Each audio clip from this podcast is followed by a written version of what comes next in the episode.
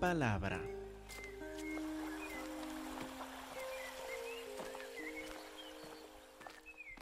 Hermanos, les pedí que abrieran a Mateo capítulo 1, versículo 1, pero sé que por muchos de ustedes que van preparando la lección de escuela dominical, ni necesito pedir que abran la Biblia para decirme el versículo, ¿verdad? Porque aún sin mirar me pueden decir lo que dice Mateo capítulo 1, versículo 1, ¿verdad? ¿Qué dice? Libro de la genealogía de Jesucristo, hijo de David, hijo de Abraham. Exactamente, así fue el versículo que memorizaron esta semana, algo nuevo que tenemos en las lecciones de escuela dominical. Si usted no tuvo oportunidad de preparar las lecciones, que cada semana les pedimos que memoricen un versículo del Evangelio de Mateo. Mientras vamos estudiando Mateo, pedimos que memorice un versículo para grabar bien la palabra de Dios en su corazón. Ahora, en la escuela dominical ustedes vieron que el libro de genealogía de Jesucristo, hijo de David, ustedes vieron lo que significa este título, hijo de David. Vieron que era el rey de tanta gloria en el Antiguo Testamento, el que recibió la promesa de que un descendiente de él iba a reinar en un trono eternamente. Y también vieron lo que significa el llamarle hijo de Abraham, de estas grandes promesas dadas a Abraham en cuanto a su descendencia numerosa, en cuanto a la tierra que iban a heredar, a la simiente que iba a ser de bendición a todas las naciones, ustedes han visto que Jesucristo cumple estos títulos. Pero viendo ahí, hijo de David, hijo de Abraham, estos dos títulos, se dieron cuenta que hay un tercer título en este versículo también libro de la genealogía de Jesús. Oh, no dice Jesús, ¿qué dice? Jesucristo. Cristo es otro título. Es el tercer título que vamos a ver ahí. ¿Por qué le llamamos a Jesús Cristo? ¿Qué quiere decir Cristo? ¿Qué significa? Bueno, para empezar, podemos decir que no fue el apellido de Jesús, no es que su primer nombre es Jesús, es de la familia Cristo y por eso le llamamos Jesucristo. No, Cristo es un título. Quiere comunicarnos algo de su identidad, algo de su esencia, de su ser. Viene de la palabra hebrea Mesías. O vamos a ver, en el griego es Christos o en el español ungido. El ungido. Jesús el ungido es lo que le llamamos cuando le llamamos Jesucristo. Ahora, ¿qué significa esto? ¿Por qué es importante este título? ¿Por qué lo usamos tantas veces? Esto estamos por ver empezando en el libro de Génesis, mirando Génesis capítulo 17, versículo 6. Génesis 17, versículo 6, vamos a mirar una de las promesas dadas a Abraham aun antes del nacimiento de Isaac, Jehová le dijo en Génesis capítulo 17, versículo 6, y te multiplicaré en gran manera, y haré naciones de ti, reyes saldrán de ti. Note que Abraham, que todavía espera a Isaac, no ha nacido Isaac todavía, Jehová le dice que va a tener un hijo de su cuerpo con Sara, su mujer, y de su descendencia, que va a ser más numerosa que las estrellas, reyes van a salir. Va a ser padre de reyes aún. Ahora, ¿por qué es importante? Siguen leyendo.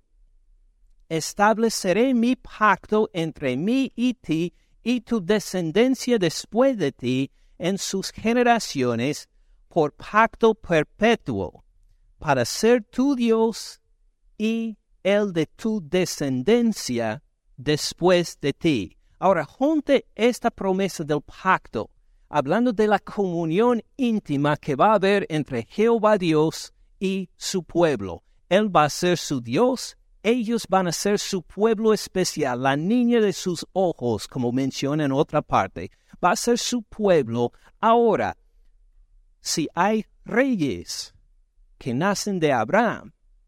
Y si a este pacto de unión entre ellos, de comunión entre ellos, ¿qué nos dice de la nación que viene de Abraham? Que van a andar en una comunidad, en una comunión íntima con Él. Jehová con toda la nación, con estos reyes y todo pueblo con Él. Es decir, no solamente va a ser un grupo esparcido aquí y allá el pueblo de Dios, sino que va a haber reyes que salen de Abraham, reyes para gobernar naciones enteras que van a seguir en comunión con Jehová Dios con todo su corazón. Por eso es tan importante esta promesa de que reyes saldrán de él, gente de importancia, reyes que van a gobernar a pueblos para que todo el pueblo siga en obediencia y comunión íntima con Jehová. Vamos a ver algo más de esta promesa entonces en Génesis capítulo 49. Génesis 49, versículo 1, para tener algo de trasfondo los versículos que vamos a ver en más detalle. Allá en Génesis 17 estuvo Abraham con su esposa Sara, pero Isaac no había nacido todavía. Ahora en Génesis 49, no solo nació Isaac, sino también nació Jacob. Ya estamos en la tercera generación y estamos en la vejez de Jacob ahora. Está por morir pronto. Ahora la familia ha crecido de solo Abraham y Sara en Génesis 17. Ahora en Génesis 49 son unas 70 personas.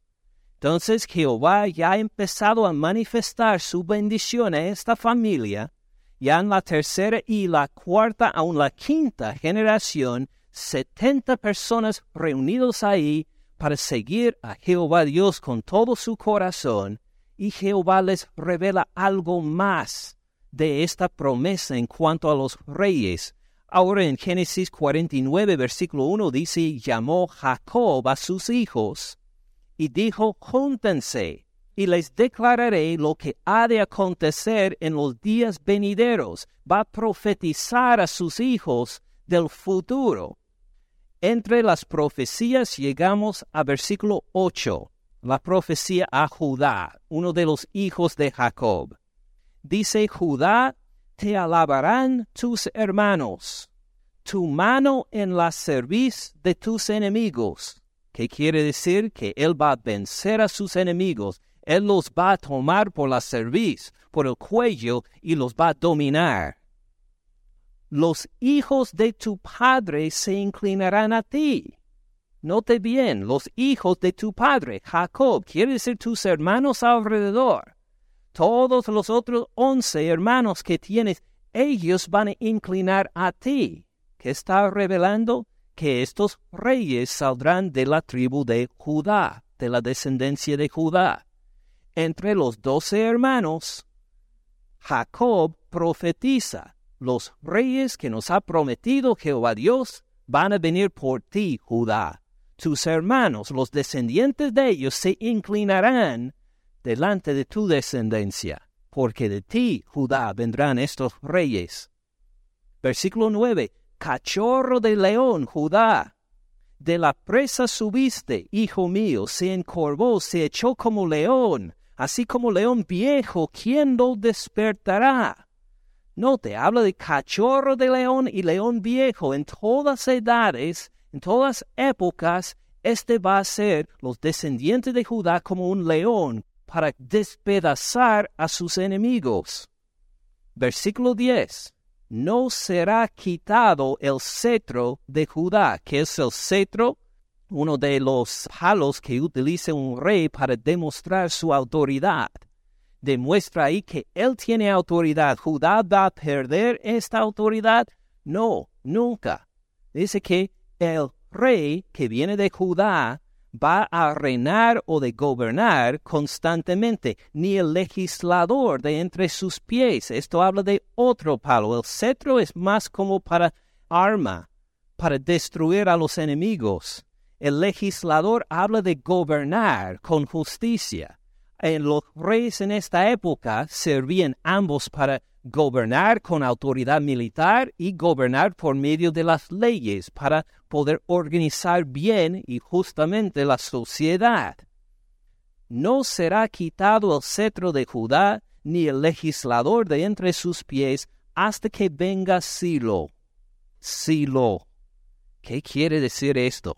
Muchos se discuten esto, en realidad nadie sabe con exactitud qué quiere decir. Algunos dicen que significa hasta que venga a quien le pertenece. Otros, hasta que venga al que da paz.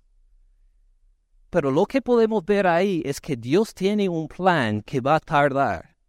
Pero eventualmente este cetro, esta autoridad para reinar, gobernar y conquistar a los enemigos, va a llegar a la persona indicada. Va a haber un tiempo de espera, pero luego va a llegar este cetro y esta autoridad a quien le pertenece. Fíjense en el final del versículo 10. Y a él se congregarán los pueblos. Este que tiene el cetro, este que reina en Judá, no solo va a reinar sobre los judíos, no solo va a reinar sobre los hijos de Abraham, va a reinar sobre todas las naciones. Todos los pueblos se van a inclinar delante de él. Los hermanos de Judá se van a inclinar delante de él. Él va a gobernar todas las naciones aún. Y miren versículo 11 cómo describe la prosperidad que va a haber en su reino, atando a la vid su pollino y la cepa el hijo de su asna. ¿A qué refiere esto? En este entonces no había carros, uno andaba en pollino, especialmente los reyes, o hijo de asna. Estos eran el modo de transporte preferido de los reyes cuando no estuvieron en guerra. El tener un pollino, un asno, una asna, era una forma de que los reyes decían que pues soy rey, tengo esta clase de transporte. Y ahora, ¿dónde lo atan? Al lado de una vid o una cepa que es una vid excelente para producir uvas excepcionales y ata el animal en esta vid. Ahora, yo nunca he tenido asno, nunca he tenido pollino, pero creo que nosotros, y tampoco ustedes han tenido, creo que sabrán qué pasa si atamos uno de estos animales en una vid de uvas excelentes. ¿Qué va a hacer el animal con la vid? La va a comer. Se quedará destruida porque el animal diría, oh, gracias, el almuerzo, y va a comerla todo. ¿Qué nos comunica el hecho de que uno ata a la vid su pollino? No tiene sentido a menos que estas vides, estas vides de uvas excelentes sean tan comunes y corrientes, que no importa que el animal lo coma, porque están por todas partes. Es decir, hay una prosperidad excepcional al tal punto que, que si uno pierde una vid, ¿qué importa? Mire cuántos más hay. Eh, por ejemplo, sembramos uh, tomate en nuestro jardín. Si llega una tortuga, alguna ardilla para, para comer los tomates, estamos enojados porque solo tenemos unas seis, siete, ocho plantas ahí. Pero imagine si tuviéramos unos millones de estas plantas. Si llega un animalito a comer de uno, pues qué importa, mire los millones que todavía hay. Esta es la idea acá también habrá una prosperidad tan abundante que las vides más excepcionales, más apreciadas por la sociedad van a parecer como nada, porque todos la van a tener. Así sigue también con lavó en el vino su vestido. ¿Cuántos de ustedes lavan su ropa en el vino? No, espero que nadie, no vi ninguna mano que se levantó. Esta es la idea. El vino, el producto apreciado, va a ser tan común y corriente que la gente va a decir, ¿qué hacemos con el vino? Uh, lavemos los pisos o las ropas con el vino porque hay, hay tanto. Va a haber una prosperidad tan impresionante que hasta habrá el malgasto de cosas de gran valor, porque hay tanto. En la sangre de uvas, su mano, la misma idea, sus ojos rojos del vino, sus dientes blancos de la leche. Hay tanto de estos productos que hasta el cuerpo se queda rojo por tomar tanto porque es tan común y corriente, el vino, la leche, todos los productos básicos, no hay escasez cuando reina este rey de Judá. Va a reinar ahí y va a haber tanta prosperidad, tanta paz, que va a haber hasta un mal gasto de lo que uno tiene porque está viviendo en una sociedad segura y próspera, reinado por este hijo o descendiente de Judá, que tiene el cetro para imponer su voluntad, que tiene el legislador para dar leyes justas, así retrata este rey o reyes que vienen de Abraham, por Isaac, por Jacob y ahora entre los, hijos de Jacob, por Judá. Con esto seguimos a ver un poco más de esta bendición ahora en Números capítulo 24. Números 24 versículo 17 es otra profecía, ahora no de Jacob, sino de un profeta pagano unos 400 años después de Jacob. ¿Se acuerda la primera profecía de Jehová en Génesis 17? ¿Quiénes habían esta familia? dos Abraham y Sara. Luego, en Génesis 49, profetiza Jacob. ¿Cuántas personas había? Unos setenta. Ahora han pasado cuatrocientos años. ¿Cuántos hay en la familia del pueblo de Dios? Más de dos millones ahora.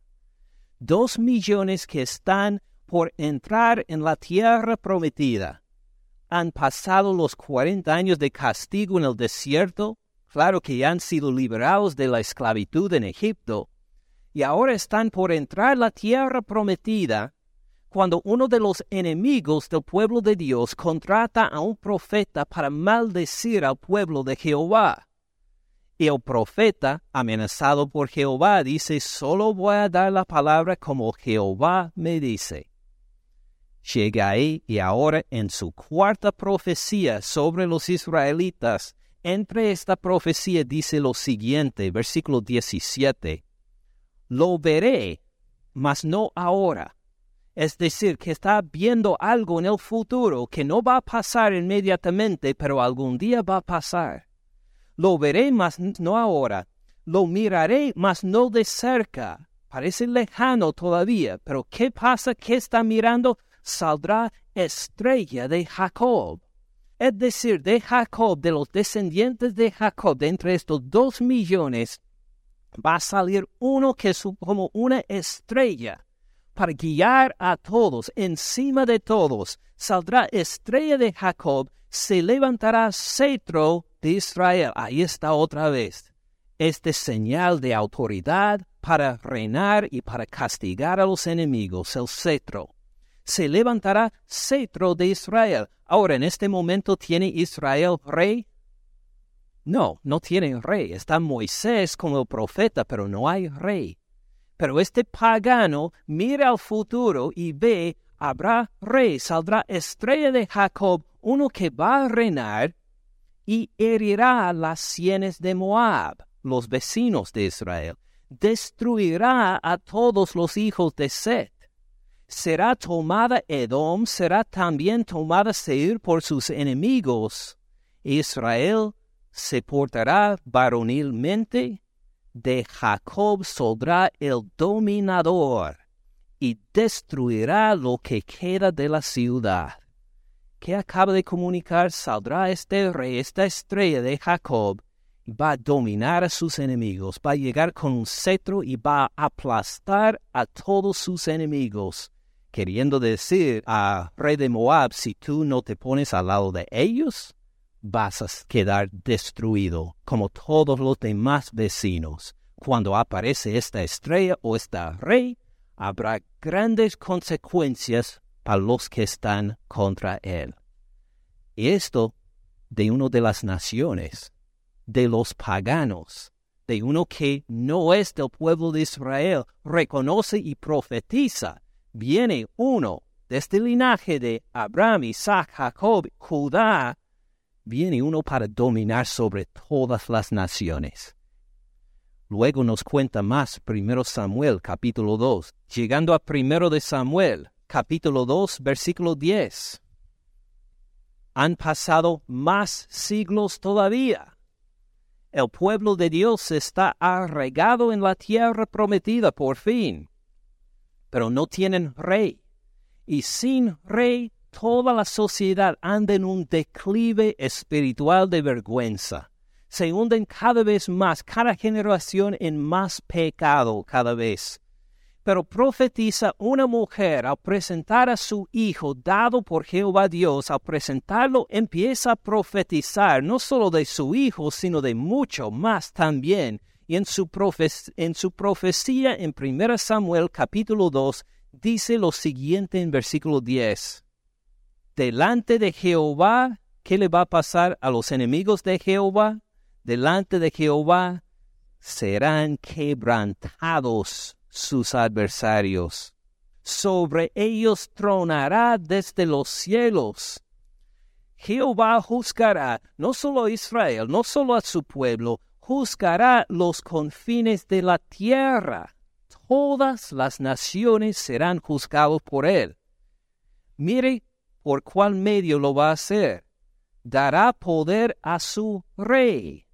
Es decir, Jehová va a empoderar a uno como rey sobre todas las naciones.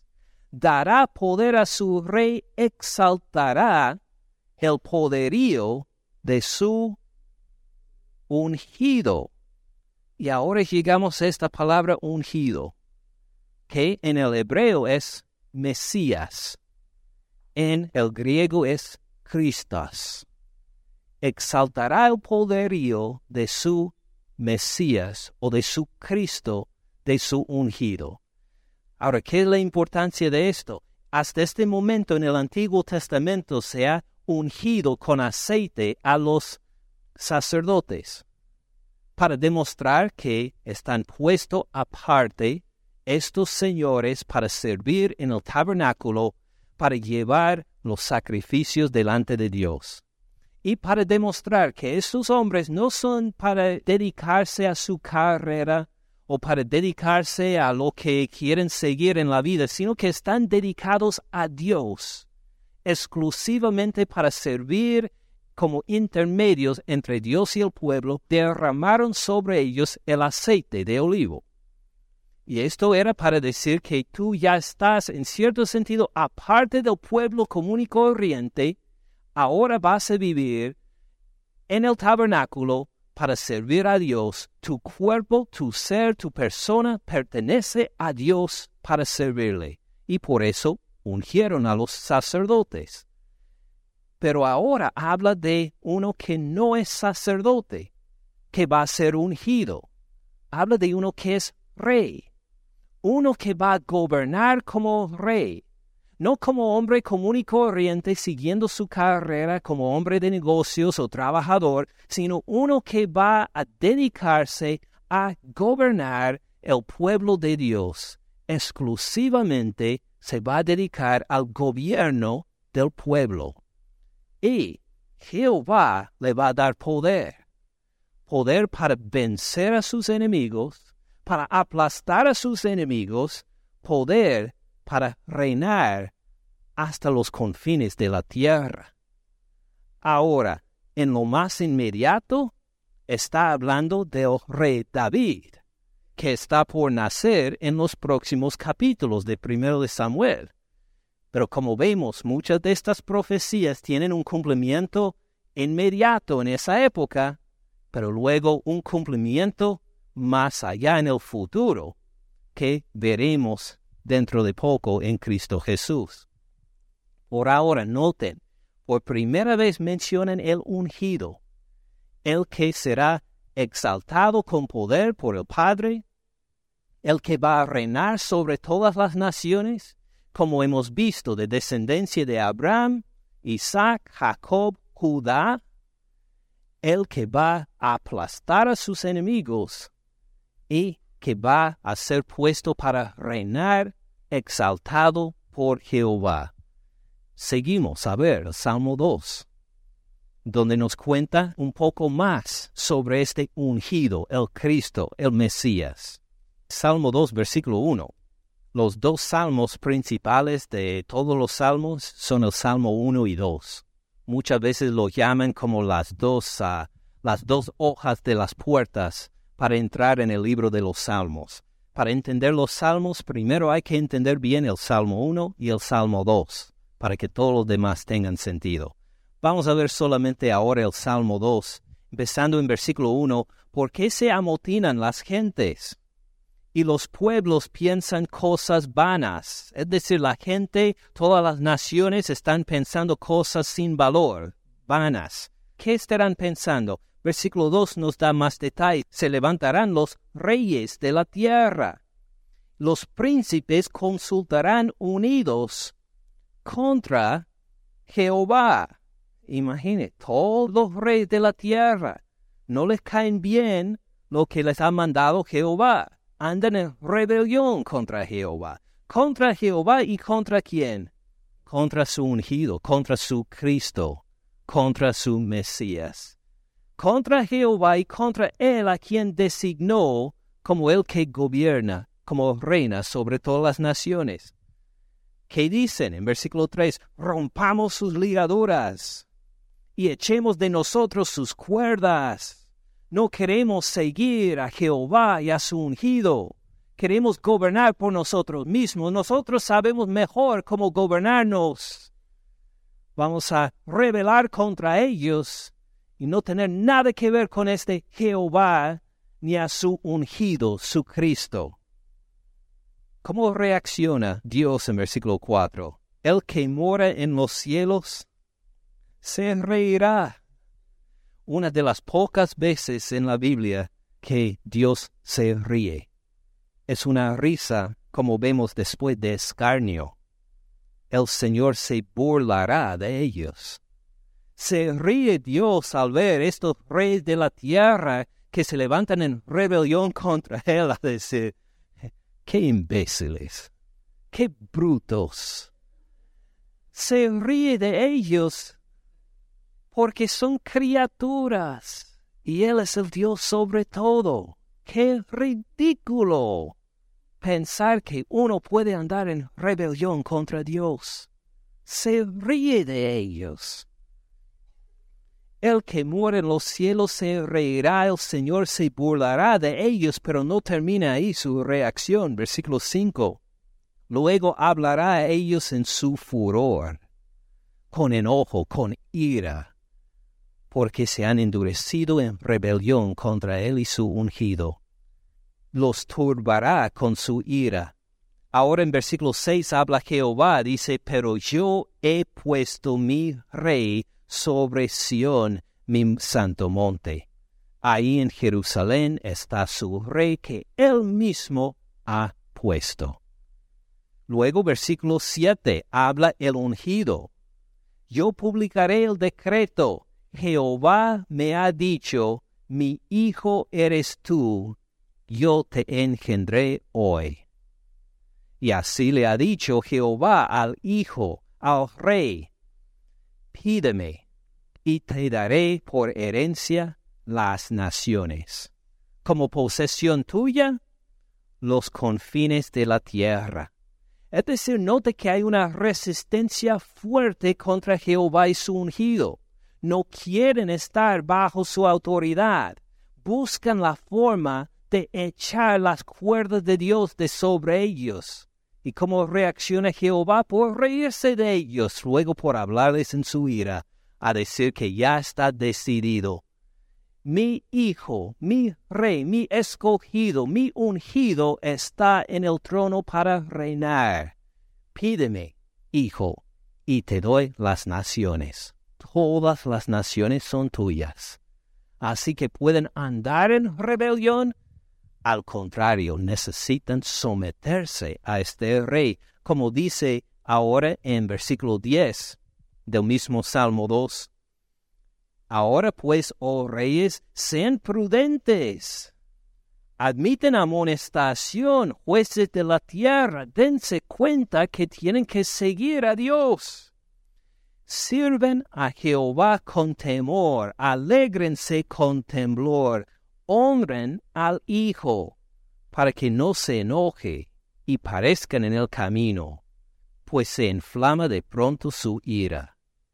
Bienaventurados, en cambio, todos los que en Él confían. Hay una gran resistencia contra este ungido, el Cristo.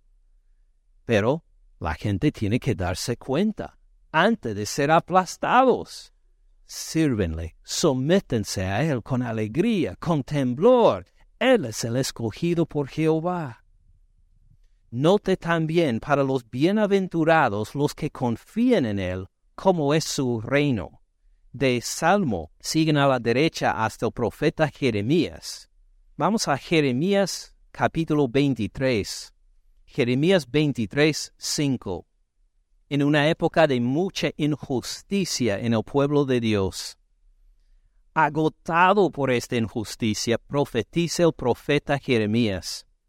Y dice la profecía que sigue, que Dios no se ha desesperado de su pueblo todavía a pesar de su injusticia.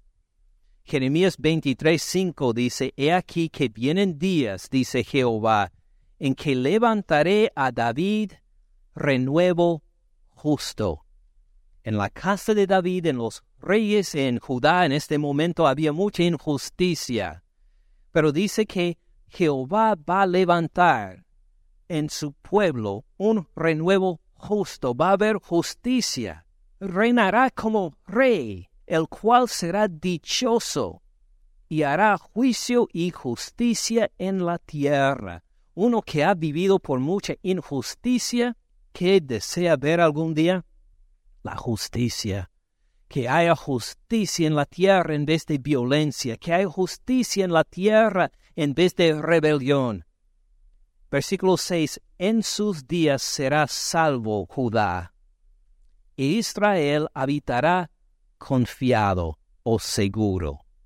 Y este será su nombre con el cual le llamarán Jehová, justicia nuestra. Va a haber una relación diferente entre ese entonces y el pueblo que va a servir al rey van a vivir confiados en vez de en violencia, seguros en vez de en inestabilidad. Van a habitar confiados, van a poder disfrutar la justicia de Dios y la paz y la prosperidad. Esto van a poder disfrutar cuando llegue este rey. Y así se describe, entre muchos versículos más, el que es llamado el Cristo, el Mesías el ungido. Ahora, volviendo a Mateo capítulo 1, versículo 1, Mateo nos anuncia estas maravillosas noticias. Libro de la genealogía de Jesucristo. Dice que Él es. Este Jesús es el Cristo. Desde las primeras palabras nos anuncia, se acuerdan de las promesas a Abraham, Isaac, a Jacob, que uno de su descendencia iba a reinar eternamente. De la tribu de Judá, todos los demás del pueblo de Dios se van a inclinar delante de él. No solo de, de los judíos, sino de todas las naciones se van a inclinar delante de este Cristo Jesús. Note que Él se va a levantar con poder para aplastar a sus enemigos. Va a andar en victoria o va a haber mucha resistencia de parte de los pueblos que no van a querer seguirlo. Pero Él va a aplastar a todos sus enemigos, no habrá salida para ellos.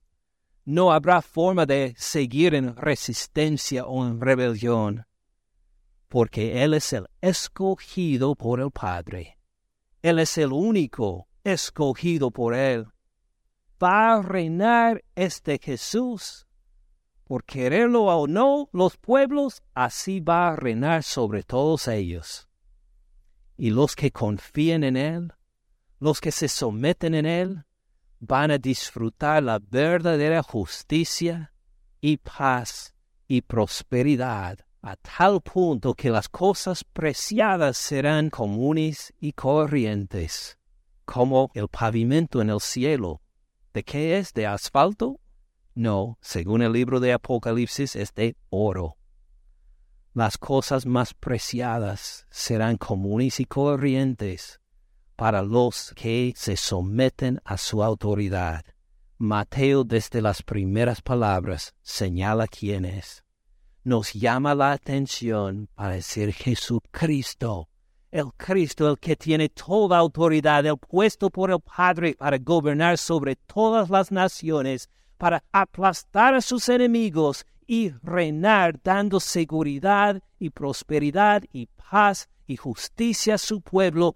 Este Jesús es. Entonces ya desde las primeras palabras, nosotros tenemos la pregunta, una aplicación en hacer este estudio de Mateo, en fijarnos en este Cristo Jesús.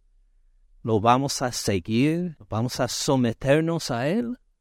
¿O vamos a ponernos entre los que resisten a Jesús, que no quieren recibirlo? Solo hay dos caminos según las profecías sobre el Mesías o recibirlo o rechazarlo, por indiferencia, por rebelión, por lo que sea, o rechazarlo o recibirlo y andar en sus caminos. Ah, hermanos, ¿qué decisión tomarán ustedes mientras estudiamos Mateo? ¿Lo van a seguir o lo van a rechazar? Oremos. Padre Celestial, gracias por dejarnos ver algo de la gloria del Cristo de su gran autoridad, su gran poder aún sobre todas las naciones. Las naciones pueden temblar a ver las armas de los países vecinos y tal vez tiemblan pensando que tal vez nos invaden algún día. Esto ni tiene comparación con el poder de tu Hijo para aplastar a todos sus enemigos de todas las naciones el día de su venida. Por eso, Padre Celestial, utiliza este Evangelio de Mateo que vamos estudiando poco a poco, versículo por versículo, capítulo por capítulo, en los próximos 40, 41 domingos. Por favor, utilícelo, Padre Celestial, para que nos encontremos en su misión gozosa delante de ti, para poder celebrar a tu Hijo, para poder honrarlo como el Cristo, el ungido, el Mesías, el Hijo de David, el Hijo de Abraham, él en quien está nuestra seguridad. Gracias por dejarnos ver algo de la gloria de tu Hijo Jesús, que sigamos apreciándolo cada día más. En el nombre de Él oramos, Padre Celestial. Amén. Gracias por escuchar al pastor Ken en este mensaje. Para más recursos, visite caminandoensupalabra.org.